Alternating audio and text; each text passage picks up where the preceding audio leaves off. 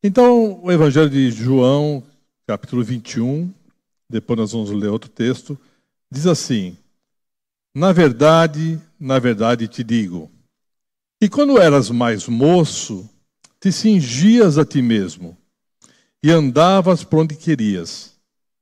Mas quando já fores velho, estenderás as mãos e outro te cingirá e te levará para onde tu não queiras. Agora nós vamos em 1 Tessalonicenses 5. 1 Tessalonicenses 5.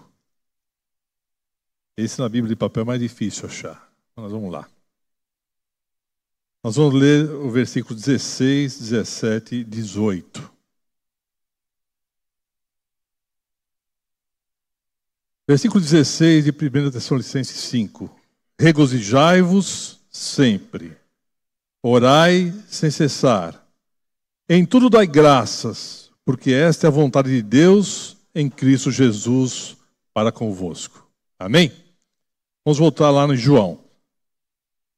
Pai, nós te agradecemos por essa palavra, nós te agradecemos porque sabemos que o teu Espírito está entre nós, que o Senhor habita entre nós, que nós possamos entender o que o Senhor tem preparado para a nossa vida, porque nós não somos mais nada do que mensageiros do Senhor, e que o Senhor proclame a tua igreja, a tua vontade, que o Senhor derrame sobre ela a misericórdia e a graça da tua palavra. Te agradecemos em nome de Jesus. Amém. Na verdade, na verdade, vos digo que quando eras mais moço, te cingias a ti mesmo e andavas por onde querias.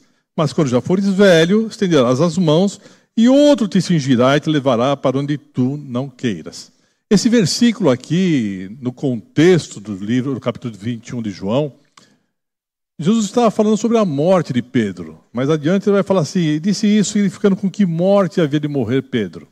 E nós sabemos que Pedro ele é crucificado ele não aceita ser crucificado com Jesus Cristo, ele pede para ser crucificado de cabeça para baixo, por não ser merecedor da morte de Cristo. Mas o que eu queria lidar com vocês aqui, nesse contexto, é olhar um pouquinho mais profundo, olhar esse texto um pouco mais isolado. Porque João aqui vai descrever exatamente como é a nossa vida. Ele mostra como era a sua vida de jovem e como será a sua vida idoso. Vamos falar velho.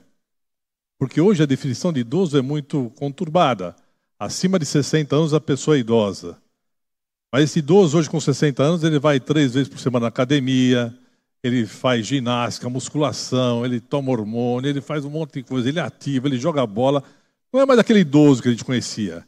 E com 60 anos tricotava, esperava a morte chegar. Mas hoje o idoso ele é muito ativo. Mas João consegue escrever e discernir muito bem aqui como é que a gente vai fazer. Porque é interessante que. Eu falo assim: quando você é jovem, você é livre para fazer o que quer. Você tem energia para fazer o que quer. Você é aquele camarada que a sua vida, quem manda sou eu. E quem está acostumado a lidar com jovem, com adolescente, vai ver que é isso mesmo. Dificilmente ele escuta. Mas parece que quando nós vamos ficando mais idoso, nós somos contaminados por algumas características especiais. Nós somos contaminados pela sensatez e bom senso. Parece que quando a gente é mais idoso, a sensatez, o bom senso nos domina. As pessoas vão fazer uma coisa e falam assim: cuidado, rapaz, não faz isso.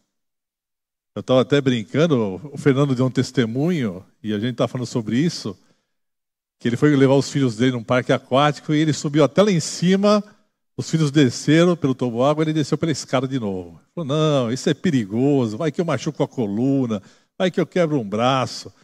O bom senso e a sensatez do idoso faz nos mostrar que ele muda as coisas, né? Muitas vezes é, nós vemos que durante a nossa vida nós nos planejamos, tinha um quadro do Jô Soares que era interessante, que tinha um idoso que ele fala assim, ó, ninguém responde pergunta de velho. As pessoas iam falar e o velho fazia uma, uma pergunta e fala assim, ah, ninguém responde. Um grupo de jovens falou, nossa, lançaram uma Ferrari nova, chega a 320 por hora, ela faz em 0 a 100, segundos, é, 100 km cinco segundos, é fantástica. Aí o velhinho no meio dos jovens fala assim: é, mas para que vai a 320 se a velocidade permitir até 80 km por hora? As pessoas olhavam para o velhinho, viravam as costas e saíam. Porque ninguém responde as, as perguntas sensatas, ninguém respondia as perguntas do velho. E você vai ver quando você está num grupo mais seleto de idosos, os questionamentos deles são mais sensatos que os questionamentos do idoso. O ímpeto do jovem muda. E qual que é todo o sonho do jovem? E o pastor Ricardo já sempre fala aqui. Todo o sonho do jovem é ser um aposentado.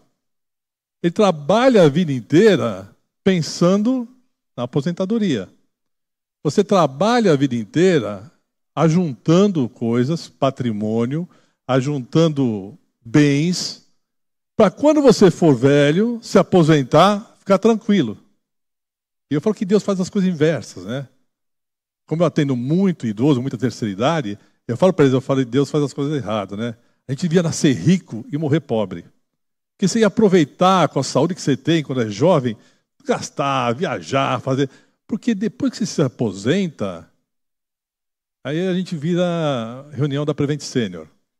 A gente começa a falar de medicação, começa a falar de doença. Olha, o que, você vai fazer hoje? Vamos sair? Não, olha, tenho agendado o cardiologista para terça, quinto pneumo, sábado eu tenho. Você começa a pegar todas as suas economias e investir na sua saúde. Todo aquele seu sonho que você tinha, fala assim: não, depois que eu me aposentar, vou sair para pescar, ficar uma semana longe, vou sair para fazer tal coisa, olha, vou só trabalhar na igreja todo o sonho que você acumulou e todo o bem que você acumulou não vai te servir muito. Por isso que João fala aqui que assim, quando você é jovem, as tuas próprias mãos te cingem, você vai. Mas quando você vai ficar idoso, velho, você vai ser levado pelas mãos. Alguém vai te cingir, alguém vai te vestir. Alguém vai ter que cuidar de você, que você não vai conseguir fazer isso. E muitas vezes a ansiedade que nós temos pela nossa velhice nos remete a perder um pouco a juventude. Nos permite deixar a juventude ou os processos da juventude de lado e viver um futuro o qual nós planejamos será bom. Isso muda toda, totalmente as nossas coisas. Tudo passa de uma maneira que a gente fala assim: por qual razão realmente nós vivemos? Por qual razão realmente nós passamos nossa vida pensando numa aposentadoria? Por qual razão a gente trabalha, trabalha, trabalha para descansar no fim da vida? Por que, que o governo inventou uma tal de poupança? Quem é mais jovem não sabe o que é isso, mas no meu tempo, todo mundo tinha que ter uma caderneta de poupança. Que era tudo que você ganhava, que era o excedente, você punha na poupança para uma necessidade futura. Hoje já não está mais em voga isso porque a gente viu que não, não era esse o sistema que deveria funcionar. E é interessante que João, a gente quando vai ficando mais idoso, e eu falei que eu lido com idoso, e eu tive uma experiência muito desagradável, porque entrou uma senhora de 90 anos com a filha, ela na cadeira de roda, e eu comecei a consulta, e eu falava com a filha, olha, sua mãe vai ter que fazer isso, vai ter que fazer isso, ela está com isso, está com isso. E quase no fim da consulta, a senhora olhou para mim e falou assim: Doutor, agora é minha vez o senhor consultar? Eu olhando, ela falou: Não, o paciente sou eu. O senhor falou só com a minha filha. Ela era lúcida, era uma escritora, uma lucidez tremenda. Porque é isso que João falou aqui: olha, na sua velhice, alguém vai te levar para a mão, alguém vai exigir, e a gente começa a pegar o idoso e começa a falar por intermediários. Ele virou para mim e falou, doutor, agora é minha vez? Chegou a hora da minha consulta? Eu só falou com a minha filha. E eu com toda vergonha do mundo, né? Falei, não, vou repetir tudo para a senhora, assim, não tem problema. Mas a grande pergunta básica é assim, por qual verdadeira razão nós vivemos? E que modo nós temos que viver? Qual é o modo que vai satisfazer a nossa vida desde a juventude até a velhice? E a resposta está no outro capítulo que nós lemos, de 1 Tessalonicenses 5. Lembra lá? Os três versículos Regozijai-vos sempre. Pode passar o slide, Fernando, por favor. Regozijai-vos sempre. Orai sem cessar. E em tudo dai graças. E é engraçado que quando o apóstolo Paulo escreve isso, ele vai dar uma série de orientações. E nessas três orações ele de regozijai-vos, ele podia só falar, regozijai-vos, orai, dá graças. Mas ele usa três palavras qualificativas aí, que são dois advérbios, um pronome. Ele usa o sempre, ele usa sem cessar, ele usa em tudo. Ele começa a dar uma ênfase maior. Passa o próximo slide.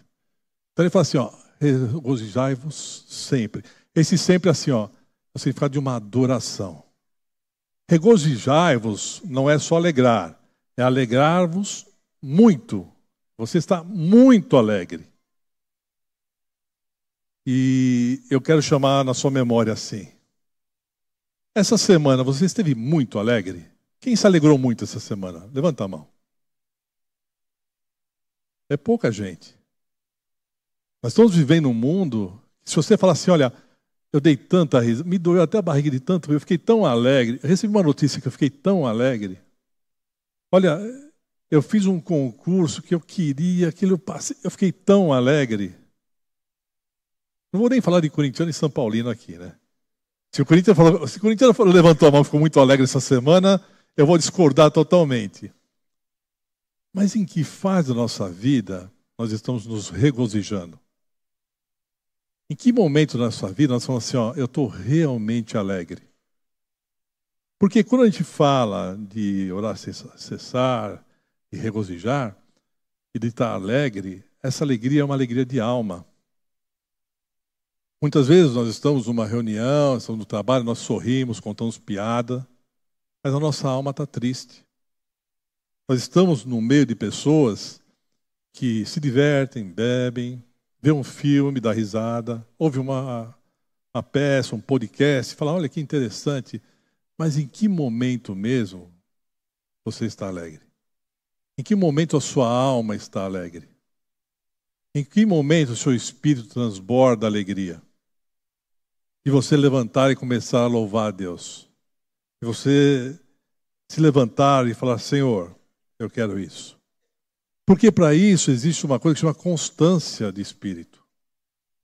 Está constantemente na presença do Senhor, constantemente em alegria, em adoração. E nós estamos perdendo essa alegria. Nós estamos vivendo uma vida que estamos nos deixando que a tristeza nos domine, o cansaço nos domine. É, eu não sei se vocês já tiveram experiência de estar ao lado de pessoas tristes, pessoa murmurosa, né? Eles vêm falar o hard, ó oh, céus, ó oh, vida. Chega para a pessoa, como tá? Oh, como tá? Está de brincadeira? Olha a situação. Você leu o jornal hoje? Você viu como tá? Olha o tempo que vai mudar. A pessoa não te transmite nada, nada. Ela contamina o ambiente. Aquele ambiente de alegria, na hora que ela chega, ela começa a ser contaminado. Porque ela não tem alegria de alma. Ela não tem razão para estar vivendo. Ela não tem motivos para estar adorando ao Senhor. Ela não tem motivo para estar falando com Deus, orando. Porque o interior dela está triste. E aí vem o nosso grande apóstolo Paulo e fala assim: quer saber o que é uma vida cristã? Alegre-se muito sempre. Tenha essa constância sempre, toda hora. Ah, mas aconteceu uma tragédia. Regozijai-vos sempre. Não, mas você não sabe. Regozijai-vos. Alegre-se. Fale com o Senhor. E isso a gente vai ver que a Bíblia vai começar a proclamar isso. Nós estamos lá em Provérbios: o coração alegre serve de bom remédio, mas o espírito abatido virá secar os ossos. Quando nós estamos abatidos de espírito, nós não temos mais ânimo para nada. Você vem ao culto arrastado. Você não fala mais de Cristo para ninguém. Porque o espírito já não está mais ali. Você já não tem mais ânimo para isso. Porque a contaminação, nós vamos ver que Satanás é muito ardiloso. Ele começa a colocar realmente pessoas tristes ao seu lado, pessoas, momentos difíceis, e você vai perdendo a alegria de ver, vai perdendo esse, esse momento de regozijamento no Senhor. Mas uma segunda coisa que ele fala, que é orar sem cessar, pode pôr. Orar sem cessar, sem cessar. Comunhão, uma perseverança. É impressionante a, a nossa igreja, Manaim, o pastor Ricardo entendeu, por orientação do Senhor, nós entramos em períodos de oração. Se você não se deu conta ainda, existem grupos da igreja que oram segunda, terça, quarta, quinta, sexta, sábado, domingo e domingo a domingo. Tem grupos orando, três horas da manhã. Você pode escolher o horário que você quiser. Tem gente orando. Você pode falar assim: ah, eu não consigo orar sozinho. Peraí, mas tem um grupo que ora aqui, tem um grupo que ora ali, tem um grupo que ora esse horário, tem outro que. Orai sem cessar. Porque como você vai estar em comunhão com Deus se você não fala com Deus? Como você pode ouvir a voz de Deus se você não clama por ela? Se você não clama por Ele? Como Deus pode falar ao seu coração se você não abre a Escritura e fala, Senhor, me fale o que o Senhor está querendo? Como você pode levantar para ir trabalhar e ter um dia bom se você não pediu orientação para o Senhor? É imprescindível sairmos de casa e falar, Senhor, conduz meu dia hoje. É imprescindível sair de casa e clamar ao Senhor para falar, Senhor, me dá sabedoria para resolver as coisas. Senhor, me mostra o caminho que eu tenho que seguir. Porque senão a sua vida fica distante do Senhor. Você é como nossa vida. Você não fala com uma pessoa faz tempo, espere receber nada dela. Está longe de você. Quando você está perto da pessoa, você começa a conhecer a pessoa, os problemas dele, você começa a trocar informações, ajudar essa pessoa, porque você está perto dela. Mas quando você está distante, como você se comunica com o Senhor? Como você fala com Deus? Como você ouve Deus falar? As pessoas sempre perguntam: olha, como é a voz de Deus? É um trovão? É um raio? É um estrondo? Não sei. Deus fala para cada um de maneira diferente. Deus se comunica com você através das Escrituras. Hoje, falando aqui, no louvor, num abraço apertado, numa palavra bem colocada naquele momento que você precisa. Mas se você não ora, se você não está lá, você perde isso. Nós temos que lembrar que nós somos atacados todos os dias por Satanás. Nós estamos ali uh, à mercê dos ataques de Satanás. E muitas vezes isso nos tira o foco.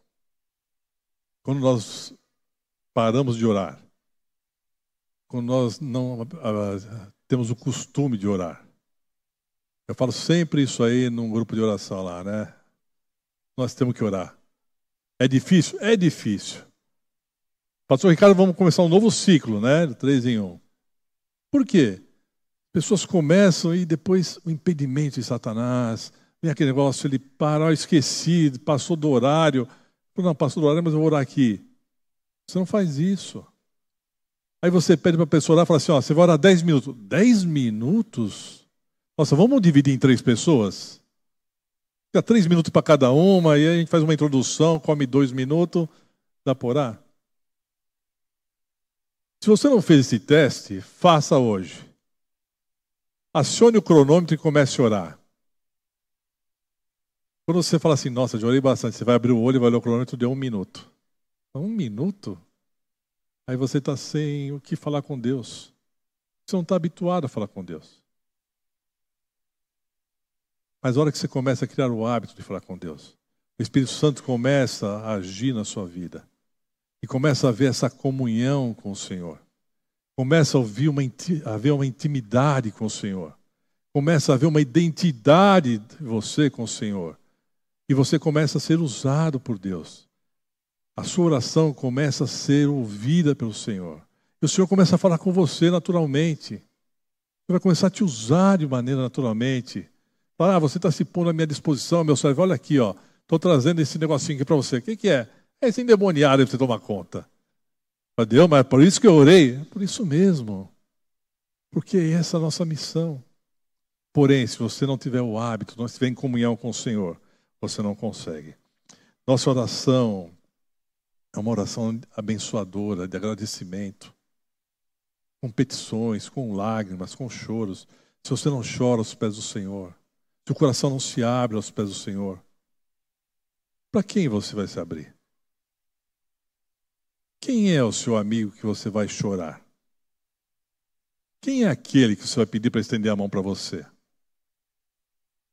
Quem é realmente o seu verdadeiro? Quem é aquele que ouve as suas angústias? Sabe aquele momento que você está sozinha e fala assim: Olha, Senhor, meu coração está demais, não estou aguentando, não aguento mais. Quem é o seu amigo que vai te auxiliar? Quem que vai acariciar você nesse momento? Seu marido? Sua tia? Seu irmão? Esse carinho só pode vir do Senhor. Só Deus pode fazer isso na sua vida. Se você não estiver orando, falando com o Senhor, nesse momento o Senhor fala assim: Meu filho, deixa que eu resolvo isso. Aquieta seu coração. Porque eu sou o teu Deus. Eu te formei, eu te conheço. Eu sei por onde você anda. Sei dos erros que você comete, sei dos tropeços que você dá, mas eu sou contigo. E aí a sua alma resplandece. A paz entra. Então, orai sem cessar. E o último, é, pode passar slide. Em tudo dai graças. Em tudo dai graças. Passa o próximo também. Essa palavra gratidão é uma palavra que. Eu estava pensando, tem algumas palavras que com o tempo elas vão perdendo a conotação, né? vai mudando. Por exemplo, quando eu era pequeno, quando a gente fala assim, ó, vai por uma máscara. Tem aquelas máscaras de papelão que a gente comprava, ficava só os olhinhos no nariz, e, ou, ou senão aquelas máscaras de personagem eu usava. Hoje, quando eu falo assim, ó, sai de casa, pega a sua máscara, a pessoa pega a máscara Covid, que o mundo por dois anos usou uma máscara. E máscara hoje, para o mais jovem, é máscara cirúrgica, para evitar uma infecção, para evitar uma contaminação. E existem coisas que, que a gente vai vendo, a palavra gratidão parece que entrou um pouco em desuso na mente. Como a palavra respeito, como a palavra educação. Né? Aquele negócio que a gente via lá que você entra no ônibus, olha, entrou um idoso, ah, levanta para sentar. Existe hoje? Existe mais. A palavra respeito foi caindo em desuso. E nós vamos ter que entender que a palavra gratidão, ela tem que voltar a ser a palavra que realmente expressa um, um agradecimento a alguém que te fez uma coisa boa. Exatamente, gratidão, ela faz uma expressão de gratidão. E assim, ó, eu reconheço que você fez alguma coisa por mim. E ter gratidão nos dias de hoje, quando o apóstolo Paulo escreve isso aqui, eu falo que é muito difícil porque muda algumas coisas, ela muda a nossa vida de uma maneira um pouco mais didática. Eu, eu conversava com um professor eh, e a gente vai falando que as coisas mudam assim. Hoje você separa o que é cultura e o que é informação. Quem é professor, Vinícius, pastor Ricardo, sabe disso. O Vinícius estava falando para mim ontem, olha, tem uma menina que ela é excepcional, só tira 9,5. Ela fez um trabalho que ela não foi bem. Mas eu sei que ela não foi bem, o Vinícius falou, porque a internet falhou. Né, Vinícius? E a menina entrou numa crise de pânico, de ansiedade, passou mal. Mas veja só, ela não conseguiu fazer um trabalho porque a internet falhou. Porque cultura é bem diferente de informação. Você conversa com uma pessoa que tem cultura, ela tem alguma coisa para passar para você. A pessoa que tem informação, ela pega o celular e fala assim: o que você quer saber mesmo? Tanz... Capital da Tanzânia? Peraí. Capital da Tanzânia é tal. Que mais você quer saber? Pode falar aí, que eu sei tudo. Ela tem o Google na mão. Ela tem a informação. Mas ela não tem cultura. E para a gente dar graças, Para a gente dar graças, a gente tem que ter a cultura bíblica. Cultura de quem fez o bem por nós. Cultura de saber, entender o que foi a salvação da nossa vida. Qual foi a salvação da nossa alma. Saber que nós vamos para um lugar onde o Salvador vai estar lá e nós não vamos ter tristeza nenhuma. Nós vamos estar numa eternidade com o Senhor. E quando nós falamos disso, nós começamos a ser difícil. Porque nós estamos vivendo uma época que eu creio que o Senhor está voltando. Você tem alguma notícia boa para contar ultimamente? Assim, ó, tem uma notícia boa. O ah, que, que é boa hoje? Eu brinquei que essa semana eu não assisto televisão. E quando eu assisti, eu estava da Atena. Falei, misericórdia, por que, que nós ligamos nesse canal?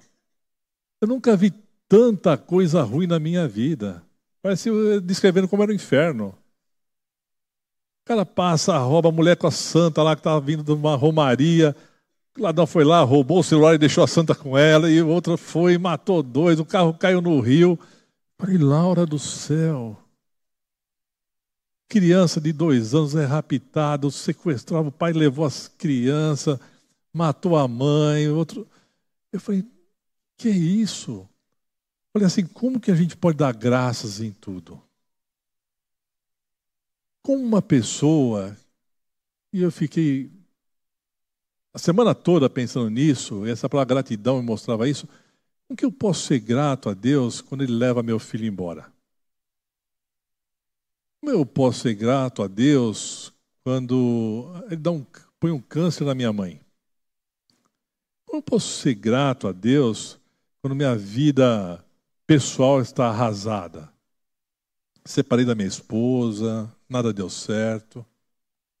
Como eu posso ser grato a Deus quando financeiramente eu estou quebrado? Não tenho dinheiro para comprar um pão. Como o senhor pode falar para mim ser grato em tudo quando está uma lástima ao meu redor? Como posso ser grato quando eu vejo meu filho indo para as drogas? Quando eu vejo meu filho se afastando do caminho do Senhor, e eu falei tanto para ele.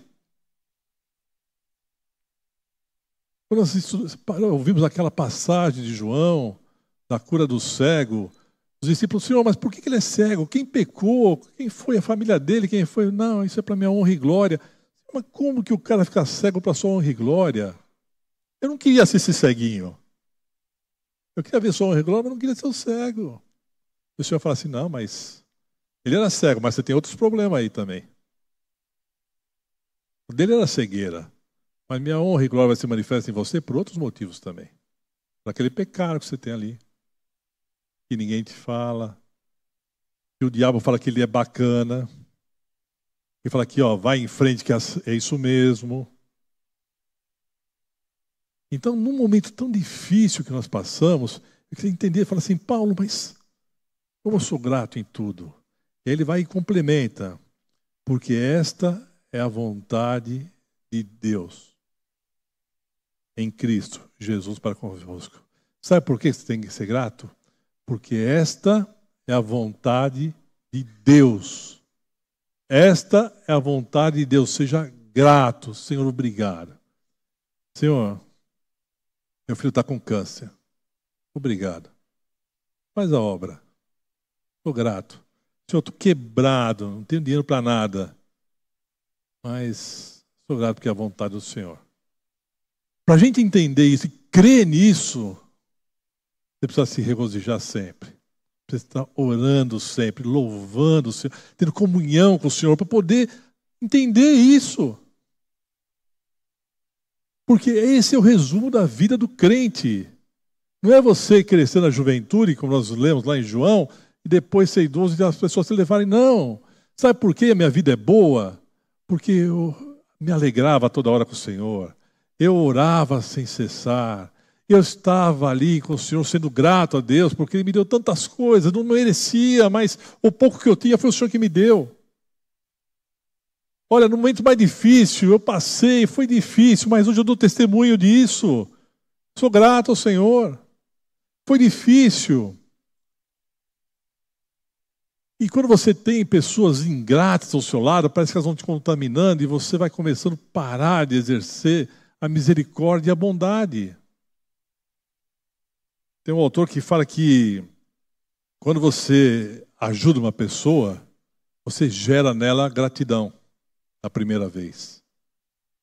Aí essa pessoa vem na segunda vez para você e essa ajuda que você dá gera nela uma expectativa, porque ela fala assim: olha, vou de novo pedir, será que ele vai me dar? Ela vai cheia de expectativas. Você faz a bondade. Na terceira vez, a pessoa vem já com. achando que isso é mérito. Olha, eu vou pedir de novo, porque ele já me ajudou duas vezes e eu tô, tô precisando mesmo. Eu, eu preciso, eu tenho que pedir. Ela vem na expectativa de mérito. Diz que na quarta vez ela chega para você te pedir no sentido de obrigação. Fala, vou pedir que ele tem que me ajudar. Já me ajudou três vezes, só falta não me ajudar agora, né? E outra, ele tem tanto, eu tenho nada, ele tem que me ajudar. Gera um sentimento de obrigação. E quando gera esse, esse sentimento de obrigação e você nega a bondade, a pessoa se torna ingrata. Ela vai falar mal de você, vai te odiar, vai gerar ingratidão. E você vai sendo contaminado por isso. Você para de exercer bondade, você para de exercer a benevolência, você para de ajudar, de ter misericórdia. Você fala assim, não adianta. E eu creio que muitas pessoas aqui já passaram por isso, hein? Olha, ajudei, ajudei tanto, mas a pessoa mas não merece. Ela não me deu um telefonema para agradecer. Nunca mais me pagou e nem ó, falou nada vai gerando em nós essa ingratidão, vai gerando em nós uma diminuição da nossa gratidão, da nossa bondade. Nós vamos ficando cascudo, assim, não, rapaz, cata pedindo esmola, ele vai comprar pinga, vai comprar cigarro, está falando que é para comer, mentira. Isso gera em nós esse sentimento. Isso nos faz mal. Isso atrapalha a nossa comunhão com Deus.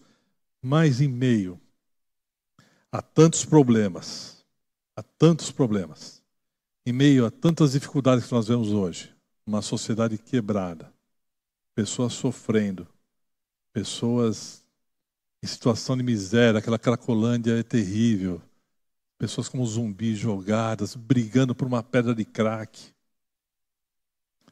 Situação que o Senhor olha para a humanidade e fala assim: não é possível. Olha o ponto que chegou a humanidade. Olha o ponto que chegou a minha criatura. E nós exercemos a gratidão. Como conseguimos isso? Aí vem o salmista, Davi, e fala assim: O Senhor é o meu pastor, nada me faltará. Deitar-me fazem ver os passos, guia-me mansamente às águas tranquilas refrigera minha alma, guia-me pelas veredas da justiça, por amor do seu nome. Ainda, ainda que eu passasse pelo vale das sombras da morte, não temeria mal algum. Por quê? Porque o Senhor, o Senhor está comigo. A tua vara e o teu cajado me consolam. Certamente ele termina falando que a bondade, certamente que a bondade e a misericórdia me seguirão todos os dias na minha vida. E eu habitarei na casa do Senhor por longos anos. Salmista fala assim: ó, pode acontecer tudo, ainda que eu passe pelo vale da sombra das mortes, o Senhor está comigo. Ele é o meu pastor. Ele é o meu pastor, nada me faltará. Quando nós cremos nisso, quando nós entendemos isso, nós vamos exercer essa gratidão em tudo, porque sabemos que é a vontade do Senhor. Eu queria que você hoje, nessa reflexão, saísse daqui na certeza que existe alguém que olha para você e fala assim: seja grato, seja alegre, ore, porque eu sou contigo. As dificuldades estão aí, as aflições são desse mundo.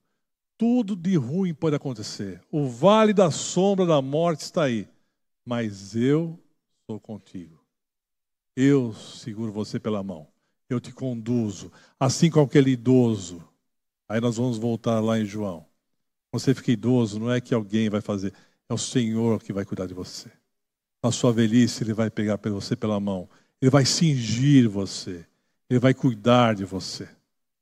Não será mais uma cuidadora, mas sim o Senhor. Porque a sua vida de cristão foi baseado em regozijar, em orar sem cessar, em dar graças em tudo. Amém? Baixe sua cabeça, nós vamos orar.